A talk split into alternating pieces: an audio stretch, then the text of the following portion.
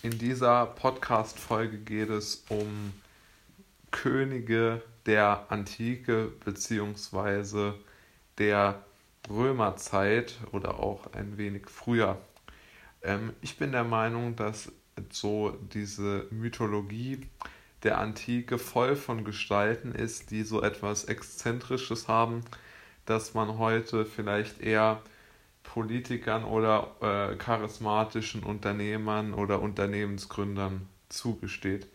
Ähm, als ersten in der Reihe möchte ich äh, Ödipus zählen, der ja als der klassische etablierte Außenseiter sozusagen gelten kann. Also etablierte Außenseiter meint man eigentlich, ist eine gewisse ähm, ja, Gegensätzlichkeit vorhanden.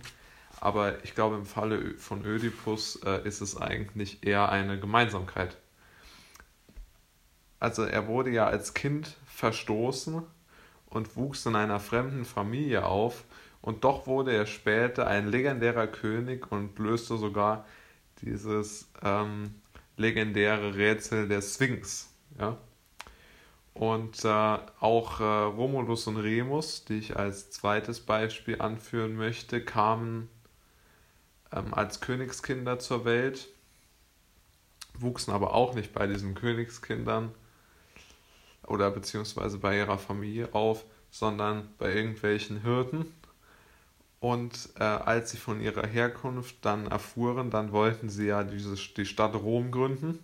Und die war ja dann in zwei Hälften geteilt und sie konnten sich halt, sie waren halt geteilter Meinung und sie konnten sich noch nicht auf einen äh, gemeinsamen Standort für ihre neue Stadt einigen.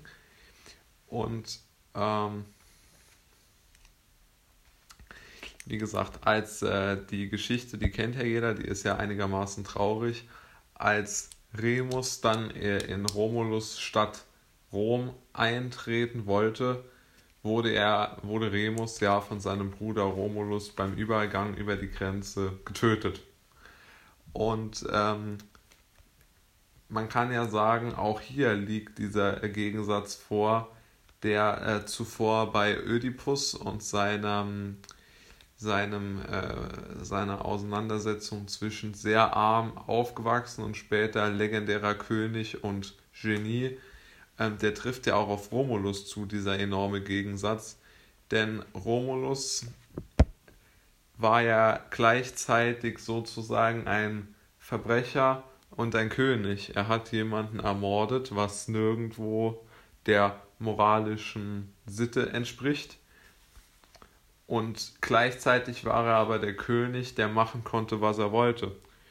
Und ich glaube, diese äh, Gegensätzlichkeit in extremer Macht und dann extremer Schuld im Falle von Romulus oder auch die Gegensätzlichkeit zwischen ärmlichem Aufwachsen und später enormem Drang nach, äh, nach Macht, nach, äh, nach äh, Wissen, nach wirklichem Erfolg die ist, glaube ich, auch äh, diese Gegensätzlichkeit, die, die trifft wirklich auf die antike Mythologie sehr zu.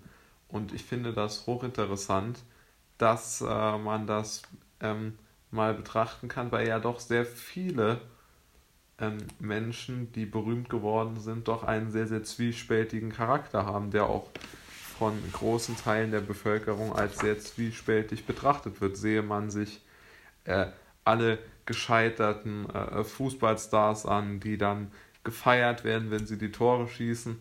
Aber sobald dann im Privatleben irgendetwas nicht gesellschaftskonform in Anführungszeichen klappt, dann wird sofort gebasht und da wird sofort dagegen gesprochen und, und es wird äh, enorm viel Druck auf diese Person ausgeübt. Aber auch im, im, im normalen Leben, ja, also bei, bei Menschen, die, die nicht äh, prominent sind, wird, glaube ich, sehr, sehr wenig äh, darüber gesprochen, wie man äh, helfen kann, ähm, sondern Außenseitern wird eigentlich nie geholfen und sie müssen sich selbst aus dem, aus dem, aus dem Sumpf ziehen.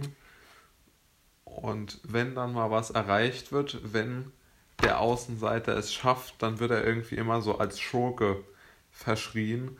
Und ich denke, diese diese Gegensätzlichkeit zwischen Erfolg und, und Schurke und berüchtigt diese Gegensätzlichkeit, die, die hat sich schon in der, in der antiken äh, Mythologie festgesetzt. Ähm, ja, und wie gesagt, ich, ich, ich finde auch bei normalen Menschen, äh, bei Nicht-Prominenten, wenn, wenn jemand äh, mal einen Fehltritt sich leistet, werden auch alle anderen guten Dinge, die er sich erarbeitet hat, einfach vergessen und man wird aufgrund des, des Fehltritts äh, äh, vernichtet und jeder versucht nur noch so diese äh, Überhöhung von sich selbst, gerade auch in den sozialen Netzwerken zu teilen. Und ich denke, das ist wirklich eine sehr, sehr schwierige Entwicklung einfach auch für die Gesellschaft und ich würde mir wünschen, es wäre ein wenig entspannter und, und rücksichtsvoller.